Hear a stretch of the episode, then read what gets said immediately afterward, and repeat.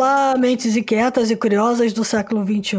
Estamos começando mais um The Shift, o seu podcast sobre inovação disruptiva. Eu sou a Cristina Deluca. E eu sou a Silvia Bassi. E a gente está aqui para falar de disrupção, porque afinal de contas a ruptura é a única constante do século XXI, como a gente gosta muito de dizer. E qual é o assunto de hoje? Então, o assunto de hoje é bichos que dão lucro, talvez? Não, o assunto de hoje é o mercado pet, as startups que estão aparecendo e algumas coisas milionárias que acontecem acontecem né, nesse mercado, que a gente vai conversar. Estamos falando de um mercado hoje que está avaliado entre 37,5 bilhões de reais e 40 bilhões de reais, de uma população de 23 milhões de gatos, 19 milhões de peixes, 2,3 milhões de répteis e pequenos mamíferos, 54 milhões de cães, 39,8 milhões de aves, pessoal, todo morando na casa de alguém. A outra soma disso aí dá 139,3 milhões de animais de estimação. Esse mercado é um mercado que cresce no mundo inteiro, cresce na direção da oferta de serviços variados, que vão de, da própria alimentação ou produtos para pets até veterinários. Existe um ecossistema gigante, veterinário, passeio,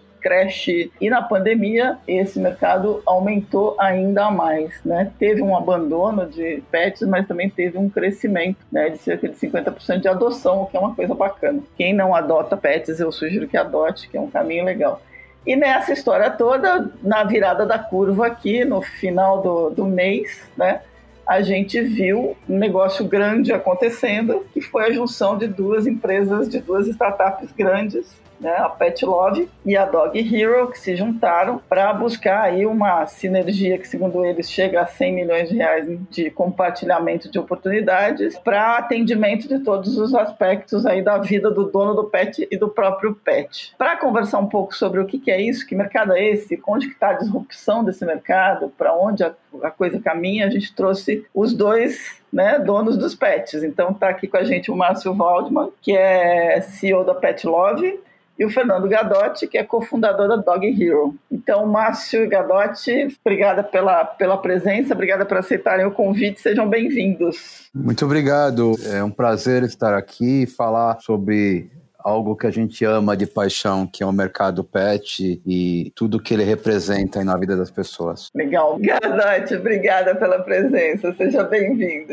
Obrigado pelo convite. Bom, e aí vocês resolveram se juntar, né? E conta pra gente um pouquinho do que, que a gente está falando afinal. O que, que é esse grande mercado pet? Da onde veio, vieram as ideias? O Dog Hero já foi chamado de, a gente estava conversando aqui um pouco antes de começar a gravação, já foi chamado do Airbnb dos cachorros, depois virou o Uber dos cachorros e junta uma série de serviços, mas acho que o Gadotti pode contar melhor, mas é, a gente queria ouvir um pouquinho, né? Essa junção. Márcio, vocês receberam dois aportes grandes esse ano, bem grandes, que somam quase 400 milhões. Então tem muita, muito dinheiro em jogo. Conta pra gente um pouquinho do que, que a gente está falando afinal. Obrigado, pessoal, mais uma vez. A Pet Love, só para contextualizar aí a todos, né? Ela nasceu como um e-commerce em 1999, no início da internet Brasil, no Brasil, né, eu sou médico veterinário, eu montei o primeiro e-commerce de produtos pet. E em 2005, eu resolvi fechar minha clínica, ficar só com e-commerce, porque eu tinha certeza que isso iria ter muita atração no futuro. 2011, eh, nós recebemos o primeiro investimento no mercado pet brasileiro, no varejo do mercado pet brasileiro, recebemos investimentos da Tiger de Nova York, Tiger Global, da Kazek da Argentina e da Monax aqui do Brasil. E de lá para cá a gente vem acelerando bastante. Em 2014 nós lançamos o, o primeiro sistema de assinatura no Brasil da área PET. Né? Até então só tinha assinatura de vinho, onde você escolhia a quantidade de garrafas, e a gente fez um negócio totalmente diferente, que o cliente consegue escolher a marca da ração, o tamanho da ração, a marca do vermífugo, o brinquedinho, a cor do brinquedinho, e a gente manda para ele, né? E aí, agora, em 2018, a gente começou a, a trabalhar numa grande. A gente era uma, um, um e-commerce, viramos um sistema de assinatura e agora a gente quer fazer algo muito maior, que é um grande ecossistema tecnológico omnichannel de produtos e de serviços, né? e por isso que a gente agora fez essa fusão com a Dog Hero. A Dog Hero, o Gadotti está aí, ele vai falar um pouco sobre a Dog Hero, mas a Dog Hero é uma empresa que a gente já conhece desde a sua fundação e a gente sempre admirou a empresa e sempre a Pet Love sempre sonhou em ter o Fernando, o Eduardo, todo o time, as milhares de heroes que tem aí no Brasil, que são pessoas que amam pets, a gente sempre sonhou ter eles junto com a gente nesse projeto de plataforma que eu falei para vocês. Muito bom. Gadotti, conta pra gente da Dog Hero, por favor. Claro. Bom, a gente começou a empresa em 2014. Eu e meu sócio, a gente se conheceu estudando no exterior. A gente tinha uma ideia de montar um negócio, nós dois, assim, queríamos muito fazer isso. Voltando para o Brasil. Naquela época, não sei se vocês vão lembrar, mas era a época que a economia do Brasil assim estava bastante em dúvida. Inclusive, o The Economist colocou aquele Cristo Redentor é, decolando em 2013 e daí 2014 ele estava indo para baixo, assim, né? Tipo, uhum. tava, tava, tava, caindo. E todo mundo achava que a gente era louco de voltar para o Brasil para montar um negócio naquela época. Mas é o que a gente queria fazer, a gente queria estar aqui. Então, a gente partiu de uma necessidade própria. Somos amantes de pets, queríamos ter pets. E falando com amigos nossos, a gente descobriu que existia essa dificuldade na hora de viajar. Né, o que fazer com seu pet na hora de viajar. Conversando com amigos nos Estados Unidos eh, sobre esse problema, descobrimos que, na verdade, lá isso não era tão mais um problema, porque havia, haviam soluções que estavam endereçando, endereçando isso. E uma delas era. Tinham duas empresas na época que faziam isso, que eram também chamadas de Airbnb dos cachorros. Né? Uhum. A gente foi investigar isso um pouco mais e viu que essa solução ainda não existia no Brasil. E a gente gostava muito desse modelo de negócio, que era de ligar a oferta né, de provedores de serviço, pessoas que tinham tempo e, que, e vontade, com pessoas que estavam buscando aquele serviço. Né? E a gente, obviamente, em 2014, 2013 era um ano que Uber e Airbnb estavam super bombando, vamos dizer assim, e em evidência. E a gente se inspirou nesses modelos para começar a Dog Hero. E ela começou resolvendo o problema das pessoas que queriam viajar e não tinham aonde deixar os seus cachorros. É claro que a visão foi expandindo após isso, mas a gente sabia que a gente queria entregar uma solução que era 10 vezes melhor das soluções existentes no mercado.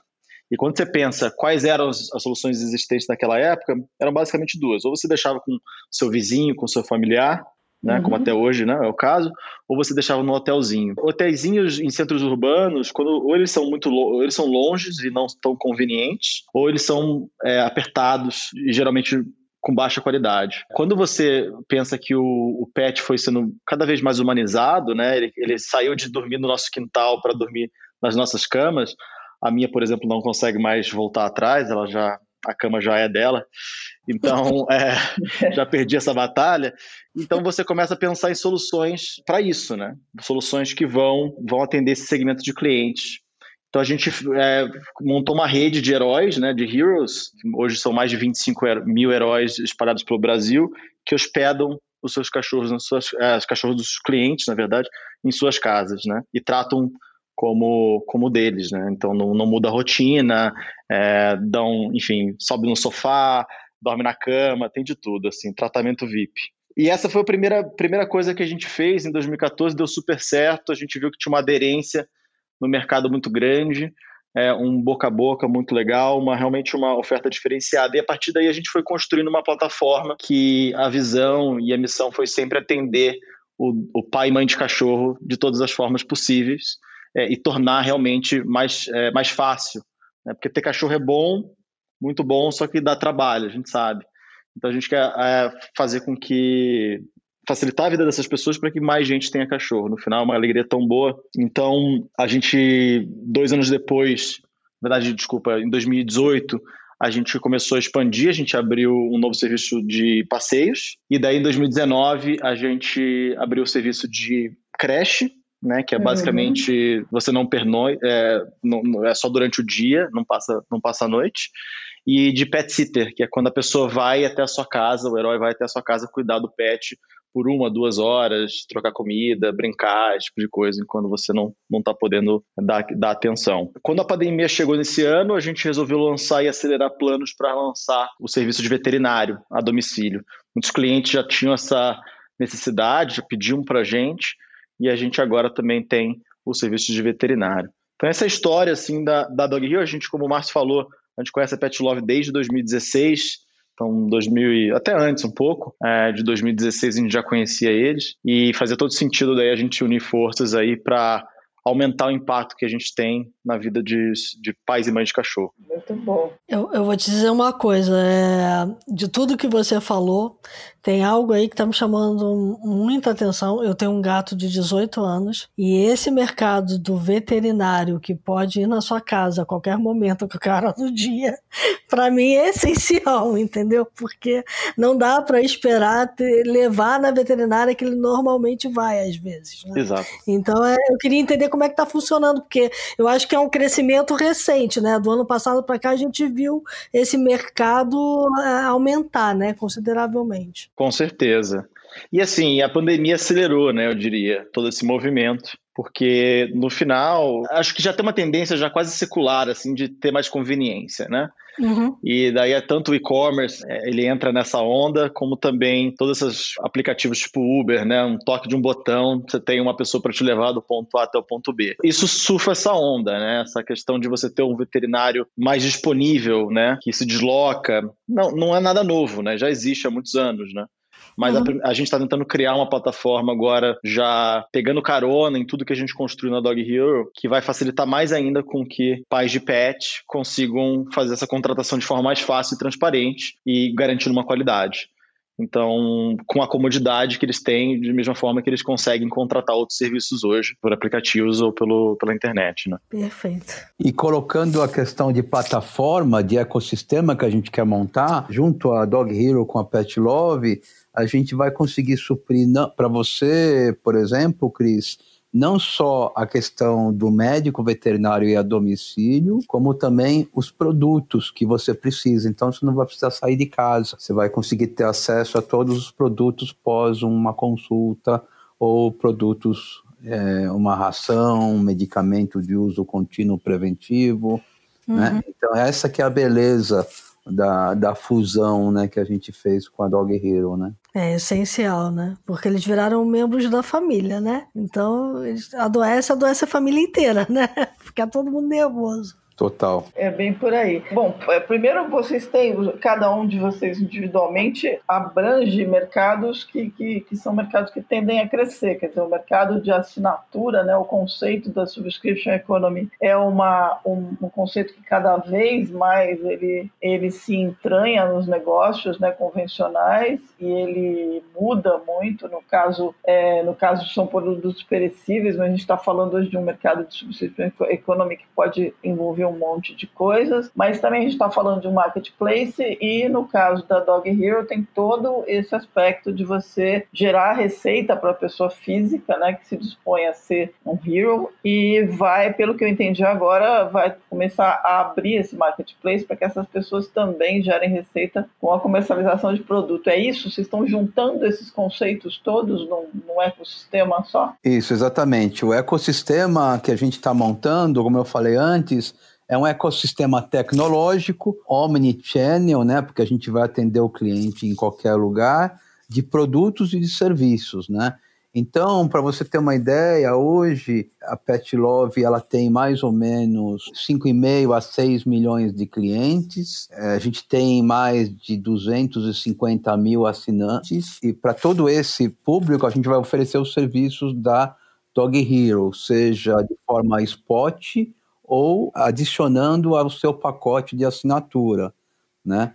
Tá. E, a Dog, e, a Dog, Hero também tem lá 25 mil, né, Fernando? 25 mil Heroes. E eles também vão poder oferecer aos seus clientes de hospedagem, de passeios, etc., os produtos necessários, né? Além disso, tem um lance super legal que nós lançamos, só para vocês terem uma ideia de plataforma, de ecossistema que a gente fala tanto, eu não sei se vocês sabem, mas a Pet Love adquiriu há um ano atrás a VetSmart.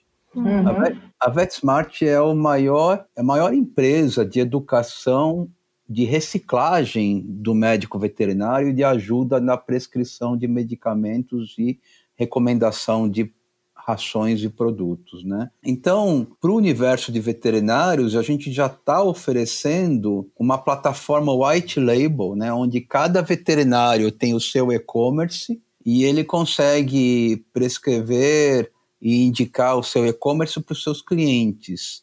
Uhum. E naquele sentido de plataforma, de ecossistema que a gente fala, a gente vai oferecer para os 25 mil heroes da Dog Hero a oportunidade de cada um deles também terem o seu e-commerce de forma gratuita. É muito bonito esse trabalho que a Dog Hero faz, né, de economia compartilhada tal, e a gente vai ajudar é, dando um e-commerce para cada um desses 25 mil heróis né, que fazem esse trabalho tão bonito aí com os pets. Esse é um modelo que vocês estão descrevendo que tem uma escalabilidade enorme, né? Mas hoje qual é a área de cobertura de vocês? Já estão no Brasil inteiro? Como é que vocês estão trabalhando hoje? Posso falar um pouco da Dog Hero. A Dog Hero está hoje em 750 cidades no Brasil.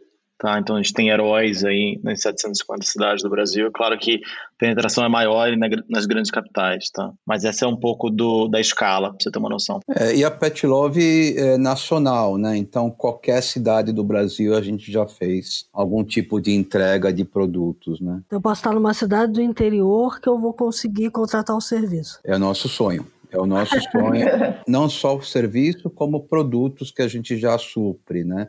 Mas a sinergia entre os dois é que é a, a parte mais bonita da fusão, vamos dizer assim. É, porque é, chega um determinado momento que até aquele médico veterinário da cidade do interior pode ser um parceiro de vocês, né? E é isso que a gente está fazendo também. A gente lembra que eu falei que era, uma plata, era um ecossistema tecnológico omnicanal, né? Uhum. Então, também teve uma outra notícia que talvez vocês tenham visto, que a gente adquiriu há um mês atrás a Vetus. Então, nós tivemos duas aquisições e uma fusão a aquisição da VetSmart e da Vetus, que eu vou explicar para vocês toda essa questão do médico veterinário do pet shop ser o nosso agente avançado, vamos dizer assim, né? E a gente fez a fusão com a Dog Hero, né? A Vetus é um dos maiores sistemas de gestão, é um ERP para clínicas, pet shops, veterinários que vão a domicílio ou trabalham em clínica e hospitais veterinários, né? E a gente adquiriu eles há um mês atrás, né?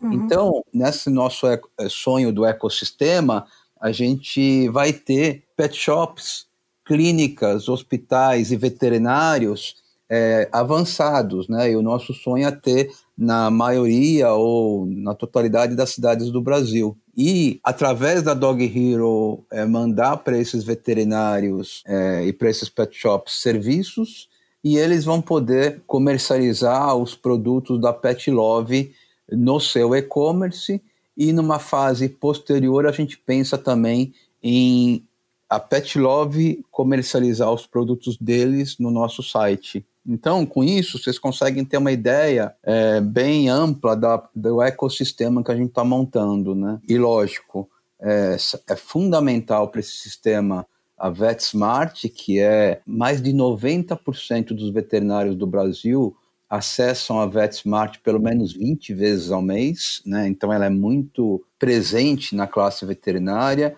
Uhum. É, é, fundamental também a Vetus, né, por toda essa questão de é, sistema de gestão de ficha clínicas, de vacinas, de consultas, de agendamento e também a gestão comercial né, do pet shop ou da clínica veterinária. É fundamental também a Dog Hero pela sua expertise na questão de balancear oferta e demanda de serviços pet e de serviços vet, vamos dizer assim, né? E a gente com a questão de produtos. Gadotti, eu tenho uma pergunta para você. A Dog Hero cuida essencialmente de dogs, né? E aí a gente está falando aí de 25 mil pessoas que se dispõem. Como é que é? Como é que foi essa experiência desde o começo de, de, de identificar que as pessoas estavam dispostas a abrir suas casas para receber cachorro de outras pessoas? Porque é, a Cris falou um pouco disso, né? Eu tenho, eu tenho três e eu morro de medo de, de, de deixar com alguém estranho e até porque o vira-lata é super assustado, então é difícil ele se acostumar com alguém. Como que é essa experiência de criar um, um um exército de 25 mil heróis. Silvia, tem sido muito, muito boa, muito gratificante, muito legal. Assim, a gente, quando começou, tinha essa grande dúvida. A primeira coisa que a gente quis testar foi: tem gente que vai ter interesse em fazer isso? Uhum. Né? E a gente rapidamente viu que a proposta de valor para você quer ficar com o cachorro das outras pessoas na sua casa e ganhar por isso era muito chamativa. Ao ponto que algumas pessoas perguntavam assim: eu tenho que pagar para ficar com o cachorro da pessoa? Não, não, não, uhum. você vai receber. Então, de, de fato, tinha muita gente interessada para fazer isso. É claro que daí virou um desafio de saber quem está qualificado né, e quem de fato consegue criar essa confiança com os tutores, né? Pois é, imagino que no início deve ter sido um frio na barriga geral, né? Você vai. Foi. Você tá... Foi. Foi. E, e, a gente fez muita coisa manual no começo. A gente ia na casa dos anfitriões, a gente conhecia, a gente quase meio que. É, a gente entrava na casa das pessoas, a gente tentava entender, a gente hospedava os nossos cachorros, né? Então, tudo isso foi muito quatro mãos no começo, de uma forma muito manual. E daí uhum. o que a gente descobriu é que as pessoas são essencialmente boas. Pessoas que se inscrevem para trabalhar com animais de estimação, hum, claro, você tira as exceções, né? Mas em grande parte elas, elas amam o que fazem. E a gente descobriu que a gente estava de fato dando um caminho para as pessoas exercerem sua vocação. Muita gente deixando o emprego que já não gostava tanto, ou pedindo para trabalhar de home office na época que home office ainda não era moda. Uhum. Para conseguir fazer as duas coisas, né? Porque de fato amava do que, o que fazia. Então a gente, de certa forma, deu sorte, porque é, uma, é um tema que as pessoas olham com muito carinho, muito emotivo. E tanto para a pessoa que é o, o tutor, o, o, pai e mãe, né? Quanto para outras pessoas, né? Então você vê isso andando na rua, as pessoas falando com o meu cachorro. Cachorro é assunto né? E não só cachorro, mas gato, pet, né? É assunto. Então as pessoas se conectam muito mais fácil quando existe um, um, pet no meio da relação, porque é aquela, aquela coisa em comum, né? Ah, ele também faz xixi não sei aonde, não sei o quê. Ah, ele também faz isso, o meu também faz isso, né? É tipo, cria conexão. A gente tem um processo de aprovação que leva em consideração alguns pontos. Tá? A gente quer entender ali se a pessoa está preparada para receber um, um, animal de estimação na sua casa. Né? Isso estou falando mais de hospedagem, aqui eu estou mas você consegue generalizar isso para os outros serviços também, tá? tá. É, então a gente tenta sempre olhar, a gente faz perguntas bem abertas do tipo, qual a sua motivação? Por que, que você quer isso? A gente tenta não enviesar as pessoas pela resposta que a gente quer ouvir, a gente quer ouvir de fato que a pessoa as suas próprias motivações. Então ela está querendo só dinheiro, né? Ela está querendo só se beneficiar daquilo de uma forma econômica ou ela está buscando uma conexão, uma, uma atividade extra, ou porque ela tinha cachorro. A gente fala que tem muita gente que, que é órfão de cão, né? Então, teve cachorro, mas ainda não tem coragem de ter outro, sabe aquela coisa? Porque uhum. doeu muito quando foi. Então essas pessoas elas querem estar tá perto de bicho e, e, e nisso o que acontece é que a gente consegue saber isso pela pessoa falando, né? E é claro que a gente também pede fotos da casa, do, dos ambientes, uhum. para a gente olhar isso, né? Sempre mantendo tudo muito confidencial do nosso lado, a gente não necessariamente mostra todo, tudo isso, porque a gente quer a gente quer fazer essa análise. A gente tem um, algumas perguntas de segurança que a gente quer entender, beleza? O que, que, você sabe o que fazer nessas situações? Mas o processo de seleção, nem seleção que eu chamaria o de curadoria, ele não acaba ali, né? Ele é contínuo. E ele é e, e ele é baseado também na comunidade. Então, se alguém vê alguma coisa que não gostou, hum. a gente fica sabendo e a gente investiga e a tá. gente atua em cima daquilo. Então as avaliações são muito a partir disso, é, qualquer tipo de coisa que de interação nas trocas de mensagem, se aquelas interações já não estão sendo bem legais, você pode ir lá e, e, colocar um flag, né? Falar, olha, isso aqui eu não estou gostando disso, disso, disso, e o nosso time de é, segurança e confiança vai olhar e vai investigar. Então é um processo contínuo de curadoria que a gente está sempre fazendo. Bem bacana. E a, o que, que mudou? A pandemia trouxe um monte de disrupções né, na vida das pessoas. E eu, por exemplo, passei a ficar em casa direto, então os cachorros agora, acho que bom, o dia que eu parar de ficar em casa vai ser um desastre. O, o que, que mudou no cenário, tanto, tanto nessa parte de assinaturas de, de produtos, quanto nessa parte do cuidado, né, do, do, do acompanhamento de cães. Mudou e mudou, né? Porque as pessoas não estão mais viajando, né? Como muda esse cenário? Mudou bastante, Silvio. Eu vou falar da área de, da Pet Love, aí o Gadotti também depois ele dá uma, um overview aí da Dog Hero, né? A gente foi impactado positivamente, né, Silvia? Uhum. Nós tivemos no início da pandemia mais de 300% de aumento de demanda e tivemos que contratar muito mais gente para os nossos centros de distribuição, né? Nós temos dois centros de distribuição no sul de Minas Gerais, um em Recife e outro aqui em São Paulo. É, nós tivemos que aumentar o nosso, a nossa área de armazenagem, tivemos que refazer toda a questão de budget, aumentar os estoques. Então, a gente percebeu um afluxo maior de clientes, seja clientes spot, seja clientes que já se tornaram assinantes, né? E o mais legal de tudo é que a gente sempre mede o engajamento deles na companhia, né? Que é aquela famosa análise das curvas cohortes, né? Uhum. E, e, de março para cá, a gente percebeu uma melhora significativa nas curvas cohortes, né? Nas, na retenção e na quantidade de produtos é, adquiridos, né? Então, para a gente foi muito salutar, né? A gente trouxe muito mais clientes que tendem a ficar por mais tempo com a gente. A minha experiência com vocês tem uma coisa interessante também, e acontece com poucas empresas é, de venda de produtos PET, que é dar um sinal de que, olha, pelo nosso cálculo aqui, vai acabar o produto. Você não quer pedir de novo? Porque é... às vezes a gente esquece, né? E tem hora que você realmente esquece. Tocando nesse assunto, Cris, deixa eu te falar o que, que a gente está construindo, né? Ainda não está 100%, né? Você já foi impactada positivamente, mas não está 100% ainda. Nós estamos construindo um grande é, portal de dentro da Pet Love, né? Chama Perfil Pet, né?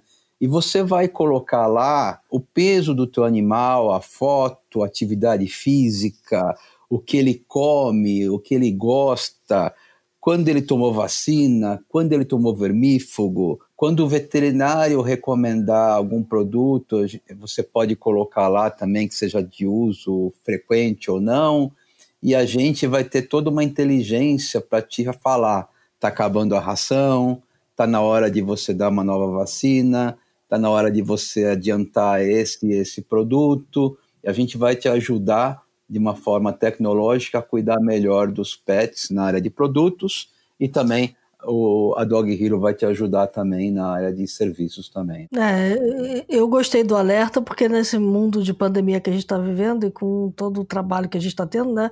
A gente já disse aqui várias vezes que o home office está mais office do que home. É. A gente tende a descuidar, né? E aí quando você dá por si, você, caramba, acabou.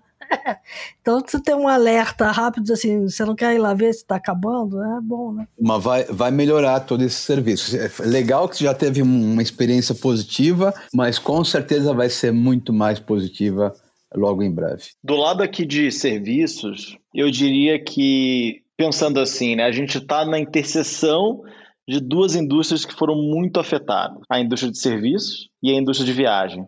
Sim. Então, muito ainda dos, serviços da Dog Hero ainda são percentualmente falando, é, são de hospedagem, apesar de a gente ter outros quatro serviços, né, como eu, como eu mencionei. Então a gente foi é, bastante afetado, principalmente no mês de abril e de maio. A partir de, de junho a gente começou a ver uma volta e agora a gente já está em níveis do ano passado e dezembro a gente deve ser até melhor do que a gente foi no passado. O que eu percebi é que existe uma, acho que teve uma, uma demanda meio que concentrada, vamos dizer assim, de pessoas querendo viajar e naqueles primeiros feriados que as pessoas começaram a relaxar mais, elas começaram a viajar mais do que o normal, assim. Para te dar um exemplo, 7 de setembro, acho que se eu não me engano foi o primeiro e agora em outubro a gente teve dois feriados também. A gente basicamente nesse ano está quase não fazendo marketing mídia paga. E o que eu digo aí mídia paga é o, é o Google, é o Facebook. A gente não tem feito. E a gente tem níveis de clientes novos maiores do que no ano passado na mesma época, onde a gente sim gastava bastante dinheiro em mídia. Foi uma decisão consciente de a gente não, não fazer isso agora até as coisas estarem totalmente normalizadas. Mas é para te dizer assim duas coisas, né? Um, existe muito boca a boca, né? Quando você tem uma oferta diferenciada e resolve um problema que tem pouca gente que resolve, é, você quer contar para outras outras pessoas, então você não precisa é, tanto investir em mídia paga. O outro, o que me disse é que teve muita gente que queria viajar nesses meses inteiros, que daí guardou aí para os feriados de outubro para viajar. Então isso é um pouco do, do efeito que teve da pandemia, para responder essa pergunta. Acho que outra coisa que teve, é que claro, nesse mês de abril e maio, quando a gente viu que a demanda tinha diminuído bastante, a gente falou assim, a gente sempre foi uma empresa de inovar, né? A gente sempre, a gente nunca gostou de ficar parado. É, então a gente acelerou o processo de lançamento de veterinário, como eu mencionei. Porque uhum. fazia sentido, né? As pessoas não queriam sair dentro de casa. Gente, viu, né? a gente falou assim, olha, vamos ajudar as pessoas, né? E vamos fazer o que a gente sabe fazer bem, que é, é enfim, atender o pai e mãe de cachorro de uma forma é, melhor do que ele já tem hoje das ofertas e conectar, né, provedores de serviço no caso agora veterinários, a essas pessoas de uma forma eficiente. E a gente lançou em São Paulo isso, durante a pandemia, tendo super bem, assim, melhor do que a gente imaginava. E a gente agora vai fazer um rollout aí no começo do ano que vem para outras cidades. A gente está lançando a segunda versão do produto agora. Como o Márcio falou de assinaturas e a gente fala aqui do produto de veterinário, tem sempre como melhorar. Uma coisa no mundo de desenvolvimento de produto é o seguinte: você nunca acabou o produto. Muita gente fala assim, não, mas e aí, eu preciso de alguém para fazer um app para mim, depois eu vou mandar essa pessoa embora. Não, não é assim. Vai sempre precisar estar tá lá, porque nunca acaba o desenvolvimento de produto, né? And this run, né? A gente Exato. Exato. Você tem sempre como melhorar. E se você não, se você não melhora, né, alguém vai lá e melhora para você, né? O seu concorrente vai lá e faz isso. Então, isso é um pouco do, de como a, a pandemia mudou para gente o panorama. E a gente também começou a expandir para outros serviços, né? Como eu falei, então a gente já tinha começado no ano passado para Pet Sitter, e a gente daí começou a aumentar o nosso proporção assim de animais atendidos é, para gato. Né? A gente sempre foi dog hero, né? Como você e a gente, mas a gente ama gatos e a gente na verdade entende que existe uma solução até muito boa para gatos, é, que é o pet sitter, de, de a pessoa vir até a sua casa, né? Porque quando você tira o gato de casa, sempre é um pouco mais complicado, né? Não adianta, não adianta tirar. Ele vai ficar deprimido, ele vai Exato. ficar. É, não, é, não funciona. Então, não funciona. É. Então a hospedagem nunca foi o produto ideal, né? É Se pensar em produto assim, nunca foi o produto ideal. O pet sitter ele vem para ajudar isso. Inclusive eu uso o pet sitter para minha cachorra, porque ela não consegue ficar 10 minutos sozinha, ela tem ansiedade de separação. Então quando a gente precisa sair, eu preciso chamar alguém aqui em casa para dar uma olhada nela. Mas para gato funciona muito bem. Né? Então a gente viu isso veterinário, mesma coisa, né? Porque também quando você tira o gato de casa para levar para veterinária é aquela coisa, né? Isso. Então a gente está começando a, a, a entrar mais e mais é, nesse mercado de gatos também. É interessante, né? Porque o gato ele é um animal que ele fica muito sozinho, né? Ele, ele, ele se basta, né? E se ele tiver um outro gato junto com ele, então melhor ainda. Então, eu sempre tive gato depois que eu fui morar em apartamento e, e comecei a trabalhar, é, porque eu conseguia deixar durante, sei lá, um fim de semana inteiro, deixava comida de sobra e ok, tá lá, ele fica bem.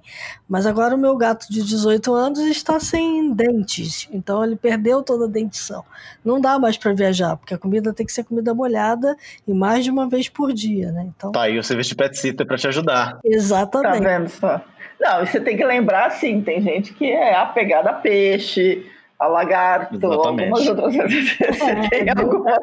tem outros bichos que merecem cuidado, é. E temos tudo, inclusive já usaram até para planta, né? Mas eu estou exagerando aqui, mas assim, ah, tudo. Ah, que legal! Rei, ah, reino vegetal também, então tá valendo. Tá abrindo o mercado aí, tartaruga, Plant ah. Hero, né? Você vai Muito legal. Agora, me diz uma coisa, é, a gente está falando aí da possibilidade dos heroes, né, terem o seu marketplace, e você comentou que muita gente, teve gente que deixou o emprego porque começou a fazer coisas diferentes, começou a trabalhar de casa e tal. É, ser pet hero, dá para dá pra, dá pagar as contas, é isso? Olha, um pequeno percentual das pessoas, eu diria que consegue, tá? Não é o intuito, acho que o intuito é, é sempre um complemento de renda, né? Mas é claro que eu não posso falar e generalizar, porque acho que a situação de cada um é diferente. É, então, tem sim pessoas que começaram a investir mais nesse caminho e, e, nessa vocação que muitos deles chamam, né, e começaram a, de fato criar esquemas na sua própria casa, assim, onde sempre tem alguém supervisionando os hóspedes, enfim, e começaram a fazer mais de um serviço. Então, quando não estão fazendo hospedagem, então são pet sitter, né? Então, eu, à medida que a gente vai lançando o serviço, o, o, o barato é o seguinte: é que ele é bom tanto para os tutores que agora conseguem ir numa plataforma que já conhecem. Agora não é hospedagem, mas eu quero contratar um veterinário, por exemplo, tem, tem sortimento de serviço, né? Mas também é para o provedor. né? Que eventualmente vai fazer um passeio, mas ele também pode hospedar o cachorro na casa dele, ele pode ir até, ele pode fazer uma creche para aquele cliente que ele já conhece, quando vai, quando o cliente vai trabalhar. Né? A pessoa que tem uma casa, por exemplo, ele oferece exercícios quando o, dono vai trabalhar, deixa o cachorro e, e, daí tem dois ou três lá e, e, fazem atividades. E a mesma coisa que você vai achar no Airbnb, né? As pessoas vão, vão entrando nisso e vão se cada vez mais ficando mais proficiente né, no uso disso e se diferenciando, né? E esse que é o grande barato, que você vai dando flexibilidade para eles fazerem isso e liberdade. Então tem sido muito bacana acompanhar isso, a evolução de muitos deles na plataforma. Uma pergunta para os dois. É, nessa jornada de vocês, qual vocês consideram ter sido assim a maior dificuldade que vocês enfrentaram para chegar onde vocês queriam, né? onde vocês imaginavam que o serviço podia chegar? Da Pet Love, é, acho que a maior dificuldade que a gente teve no começo foi convencer, porque nós começamos em 99, né, Cris? E então, de 99 até 2010, foi muito difícil convencer o público que existia a possibilidade de você comprar produtos online e receber em casa, né? Logo no comecinho, a dificuldade maior era convencer o pessoal a colocar o cartão de crédito na internet, né? Em 99, 2000, 2001 era muito difícil, né? E o boleto também demorava naquela época cinco dias para compensar, né? Então você imagina você comprar um saco de ração, esperar cinco dias para o boleto compensar e depois ainda esperar para receber em casa, né? Então essas foram essas foram grandes dificuldades. Eu também tive um pouco de dificuldade em convencer a própria indústria veterinária, a indústria pet, na verdade, né? É que esse canal online ele era viável, né? Então eu me lembro de uma grande indústria de ração que eu fui pedir as, as imagens das rações para mim colocar no site e eles falaram que eles não autorizavam colocar a imagem deles em qualquer outro site, né? o, o, hoje a gente atrasa um pedido para eles um dia, eles falam o que, que aconteceu, pelo amor de Deus, me faz o pedido. Né? Muito é. Então, essas foram as grandes dificuldades. Convencer, de um lado, o cliente e do outro lado, o mercado pet, né? Vamos dizer assim. Aqui pra gente, assim, e eu, eu vou falar já dando um pouco da resposta de como a gente resolveu. Todos esses mercados, assim, onde você conecta a oferta com a demanda, né? Pensa no Uber, assim, como um exemplo que eu acho que está na vida de quase todo mundo, né? Muito no início, é assim, eu nunca entraria num carro de um estranho, né?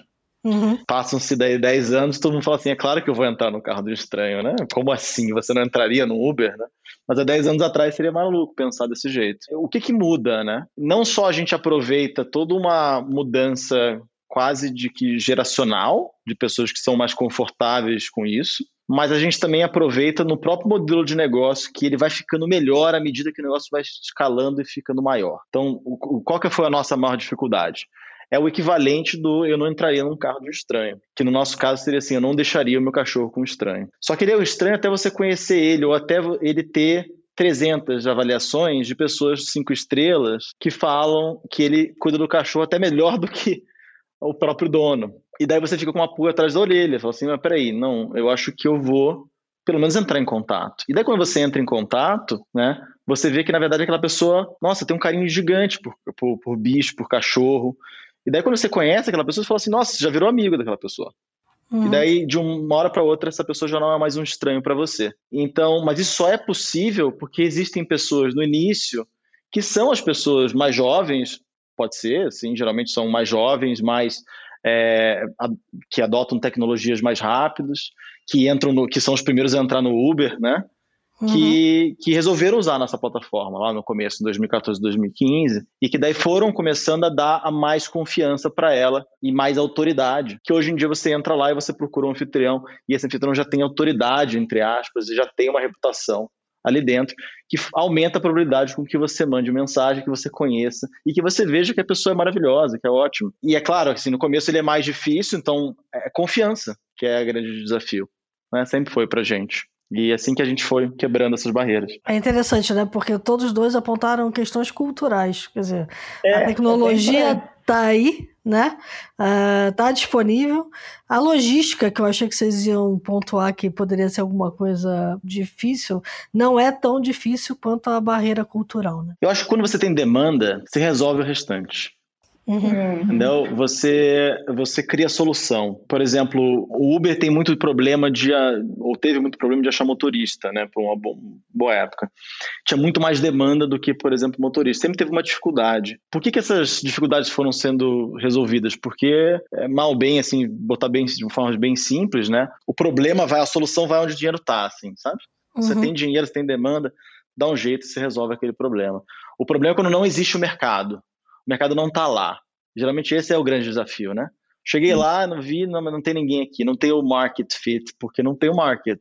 E daí mercados tem muito a ver com tendências gera, geracionais, assim, ondas que são até maiores do que a gente, do que as nossas empresas. Quando você fala em geracional, é uma questão interessante, porque o Márcio tocou num, num ponto que ele falou, é, no começo as pessoas tinham medo de votar, e eu me lembrei, assim, de mal comparando, mas o desafio da Pet Love provavelmente foi muito parecido com o desafio dos supermercados que começaram a ser online, né? Eu tive um problema durante 10 anos de resolver se ia fazer supermercado online ou não, e olha que eu escrevo sobre tecnologia faz 30. Então, e no caso da Dog Hero, é óbvio que o laço de, de confiança, né, o trust né, nessa economia que depende, você depende de compartilhamento, quer dizer, você vai entrar na casa de um estranho, você vai pegar um carro com um estranho, por aí fora, são dois desafios, como diz a Cris, bem, é, de certa forma, bastante culturais. É geracional? Mudou isso? Porque as pessoas tendem a achar que só as gerações mais novas pensam em lançar a mão da tecnologia. Eu tenho a minha dúvida.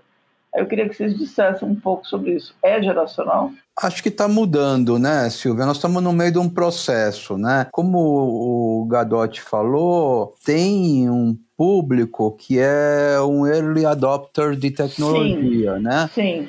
E geralmente tende a ser assim de uma geração um pouco é, mais recente, vamos dizer assim, né? Mas a gente já tem um público de várias gerações, né, já bem engajada com o processo de compra, assinatura, etc, né?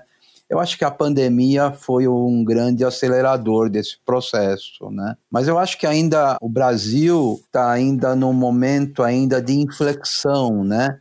Uhum. É, da, da, penetração de tecnologia no seu dia a dia, né? No caso do mercado pet, esse ano a gente achava que iria ter mais ou menos 4% do mercado pet comprando online, e alguns dados falam que já tem ao redor de 8%. Né? Então foi uma, gran, uma, uma grande aceleração da pandemia, mas se a gente for parar para pensar, tem 92% que ainda não né? Uhum. Então, acho que a gente está num processo ainda, né? Acho que tem bastante coisa bacana para acontecer e a aderência para te novas tecnologias também vai, vai aumentar conforme as empresas vão lançando mais soluções, né? É, quando eu falo geracional, assim, eu não, eu não tô sem tentar eh, generalizar, assim, acho que existem gerações mais velhas ou que vão ser early adopters, mas acho que o conceito de early adopters é um, é um na verdade é mais do que eu estou me referindo. Então, claro que você vai ter um, provavelmente vai ter um percentual de pessoas de uma geração mais, mais nova que vão estar tá entre o grupo de early adopters, mas é claro que não vai ser só se são mais novos. Então, Exatamente. O o, o que eu estou dizendo é o seguinte, assim, acho que essa questão de mais em contato com a tecnologia é sim uma coisa que está mais na vida de quem nasceu depois dos anos 90, porque vive, isso já é o novo normal, para eles já é o normal, né? E vai estar tá uhum. mais ainda para quem nasce no, nos 2000 e assim em diante. E é claro que daí você tem uma, um maior número dessas pessoas participando desses early adopters, que abre o caminho para pessoas que não são early adopters de tecnologia adotarem. Então uhum. são aquelas pessoas que primeiro entram no Uber, sabe? E que depois ah. que entram no Uber. É, tá tudo certo. Tá tudo certo, não aconteceu nada comigo, daí conta para 10 pessoas e, e tem que ter aquelas primeiras pessoas. E quando você tem mais essas primeiras pessoas, você acelera a adoção de tecnologias novas. Acho que esse é um pouco do, do meu argumento. E, e, então acho que tem mudado, acho que o mundo tem acelerado cada vez mais. Com certeza a pandemia acelerou a adoção de tecnologias por pessoas que talvez não, te, não tinham tentado antes e veem agora que e acho que toda a discussão agora tá se isso vai se manter. Eu sou da, da linha de pensamento que diz que, que sim, não necessariamente nos mesmos níveis assim da pandemia, mas num, num patamar mais alto do que estava antes, porque houve experimentação. Por quê? Porque é necessidade. A gente vê que, de vez em quando, quando alguém quer a mesma coisa. Quando a gente passa por grandes feriados, que é quando as pessoas têm realmente o um problema, grandes períodos sazonais, a gente acaba do outro lado, em períodos não sazonais, num patamar mais alto do que a gente estava antes. Porque uhum. houve esse período meio que quase que catalítico assim de, de experimentação. Você tem que usar, você tem que achar uma solução. Né? E eu acho que a pandemia gerou isso para muitas tecnologias, né, de comodidade, aí como entrega, né, de tudo, né, desde produtos pets até quem não pediu comida durante a pandemia, talvez pela primeira vez. Deve, ter muita gente que fez isso pela primeira vez durante a pandemia. Fez compra de supermercado. É, ou compra de supermercado, né, ou pedir para alguém entregar alguma coisa. É, mas você tem razão. Eu ia fazer uma última pergunta, que a gente está né, no, praticamente no fim aí, que era, vocês estão uh, navegando, vocês navegaram os dois em águas desconhecidas, né? E tanto nessa parte de apostar nessa economia de compartilhamento e de outras oportunidades, quanto na, na possibilidade de apostar em subscription economy, são oportunidades que tem para as empresas que estão aí tentando se transformar. Qual é a dica? Né? É isso aí mesmo? É não tenha medo, enxerga o mercado e pula de cabeça que vai dar certo? É Acho que a minha dica é olhos, ouvidos atentos ao mercado e encontrar uma dor que existe nesse mercado e que talvez você ache que consegue resolver essa dor de uma maneira mais eficiente. Boa. Eu lá atrás comecei a, a pensar em vender online quando eu estava na minha clínica, no Bom Retiro, na região central do Bom, de São Paulo, e dois clientes me falaram é, Márcio, eu vou precisar trocar de veterinário. Eu, eu, pensei comigo, eu errei no diagnóstico, aconteceu alguma coisa, eu fiz alguma barbeiragem, né? uhum. né? Aí eu perguntei, mas por quê? Ah, porque eu demoro duas horas para vir da onde eu moro para cá. O trânsito ah. é muito ruim. Isso, estou falando na década de 90. Né? Então, foi mais ou menos o que eu fiz sem, sem, sem saber, na verdade, sem saber o que eu estava fazendo. Né? Eu ouvi o mercado e falei, eu preciso atender esse pessoal de uma forma à distância. Manda aí, Gadotti. Isso, e para complementar, né, a dica que eu deixo é o seguinte: você quer sempre construir alguma coisa, não, nada que eu vou falar aqui é original, isso já foi dito por algumas pessoas. É, tem uma pessoa que eu sigo bastante, que é o Andy Ratcliffe, que é um professor lá de Stanford, mas também já foi os fundadores do fundo daquele Benchmark, que é um venture capital lá da, do Vale do Silício, ele fala muito isso. Você quer estar tá certo, mas você quer ser não consenso. Você não quer estar num consenso. Se você quiser acertar numa coisa que todo mundo concorda, geralmente você não vai mudar o mundo. Uhum. Tá. Você muda o mundo quando você acerta em uma coisa que não é consenso, né? Boa. Que todo mundo acha que no começo você é um pouco louco de fazer, assim sabe? E, e daí você, não, você vê, por exemplo, o Tesla hoje em dia, você vê toda essa questão do Elon Musk, né? É, quantas vezes ele, quantas vezes ele ia quebrar lá atrás e tu mostrou que ele era maluco. Hoje em dia ele é gênio. Ele ontem publicou no Twitter a foto dele num Tesla acidentado, embriagado, com as galera dizendo que ele ia quebrar. E ele tá aí, né? Exatamente. Eu vi esse tweet. É. é, então assim, não necessariamente que essas pessoas fazem isso, mas a minha dica para tentar fazer alguma coisa assim, acho que tem o, o o indicador tardio disso é que quando você começa a falar com as pessoas, as pessoas falam assim: ah, adorei essa ideia, adorei essa ideia. Se tiver muito disso, desconfia, né? Vão ter três ou quatro pessoas tentando fazer a mesma coisa em paralelo. Né? Então, como geralmente as pessoas que fazem uma coisa muito fora da curva, não necessariamente elas fazem isso, mas elas tentam imaginar um futuro daqui 10, 15 anos que é, tem muito a ver com inflexão de coisa. Então a pandemia pode ter sido uma inflexão para várias coisas. Pode ter inflexão regulatória, mudou alguma regulação agora, ou vai mudar, tá para mudar. Mudou o preço da energia, ou vai mudar o preço da energia eólica para um ponto onde vai ficar tão barato que tal tal coisa vai desencadear. Então são são coisas que vão liberando comportas assim para inovação que vão acontecer daqui a um tempo e você começa a pensar isso antes de todo mundo, né? É.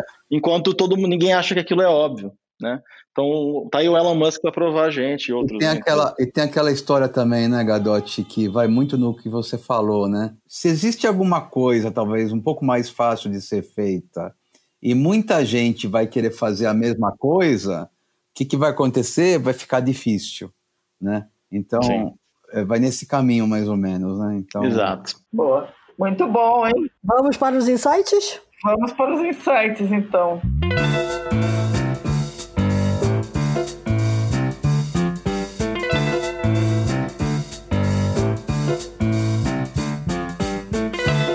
E aí, senhores? Então, é, vocês pediram para mim dar uma dica, eu vou dar duas. Opa, tá? é, então eu vou dar dois livros. Um eu tô lendo agora e o outro eu já, e o segundo você vai entender porque eu já li acho que umas seis vezes.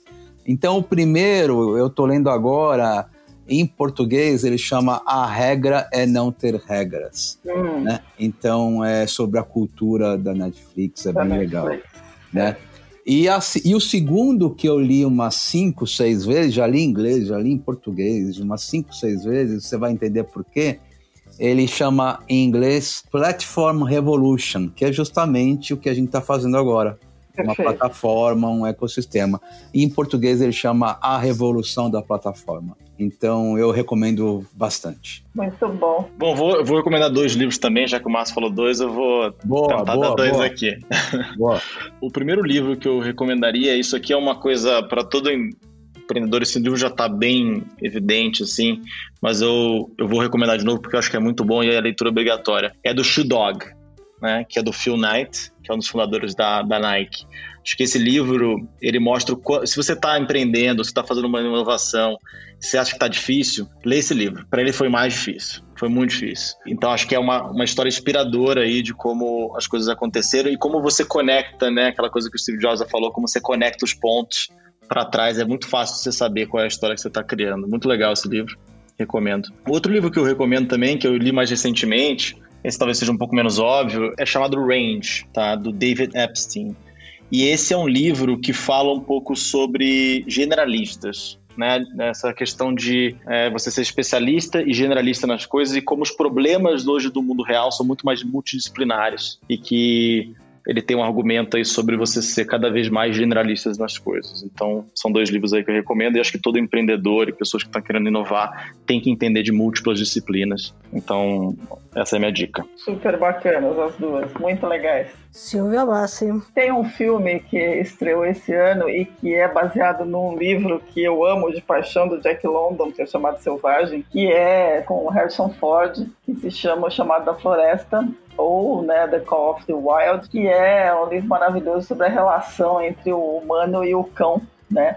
Em lugares extremos. É lindo de morrer, de chorar, e vale super a pena. Eu acho que tá no Netflix. Então fica a dica, já que a gente está falando tanto de heróis e cachorros e pets e relação tão emotiva que existe entre humanos e bichos, acho que vale super a pena assistir. Bom, para não perder o embalo, eu vou de dois livros também. Na verdade, é um livro novo do Rob Kellman, que tem vários livros sobre, sobre Subscription Economy, se chama The Forever Transaction. A ideia aqui é, é ele passeou por todos os modelos da Nike, Spotify, LinkedIn, Target, é, justamente para botar luz sobre essa questão de que cada vez mais o modelo de assinatura e esses clubes de associados né, está ganhando terreno na nova economia digital. né, e, e que todo mundo precisa olhar para esse modelo e ver como aplicar isso, porque talvez ele se aplique no seu negócio. E ele tem um livro anterior, que é de 2015, é o, o, o que eu falei agora, o Forever Transactions, é, é desse ano, né? E o de 2015 se chama The Membership Economy. Então, todos dois valem muito a pena é, de serem lidos, porque traz muito aprendizado para muito do que a gente falou aqui, muito do que a gente conversou. E eu queria dar uma outra dica por fim, que é da empresa de uma amiga. Agora eu vou ser déspota esclarecida aqui, mas eu já vi que um dos produtos dela tá à venda no Pet Love, que se chama PF Animal. É, é alimentação natural, petiscos e outras coisas para cachorros e gatos. Olha só. Muito bem. Bem legal. Maravilha.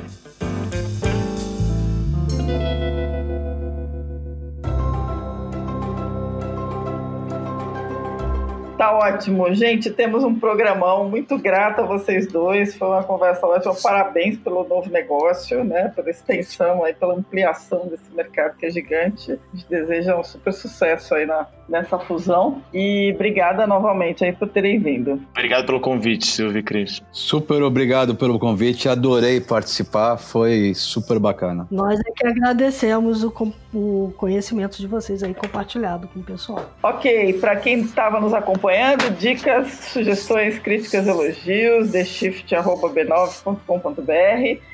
Lembrem-se, a gente está na pandemia, usem máscara, se protejam, usem álcool em gel, cuidem da família e até a próxima. Até a próxima e lembre-se que enquanto a gente conversou aqui, o mundo lá fora mudou bastante. Muito. Até mais, gente.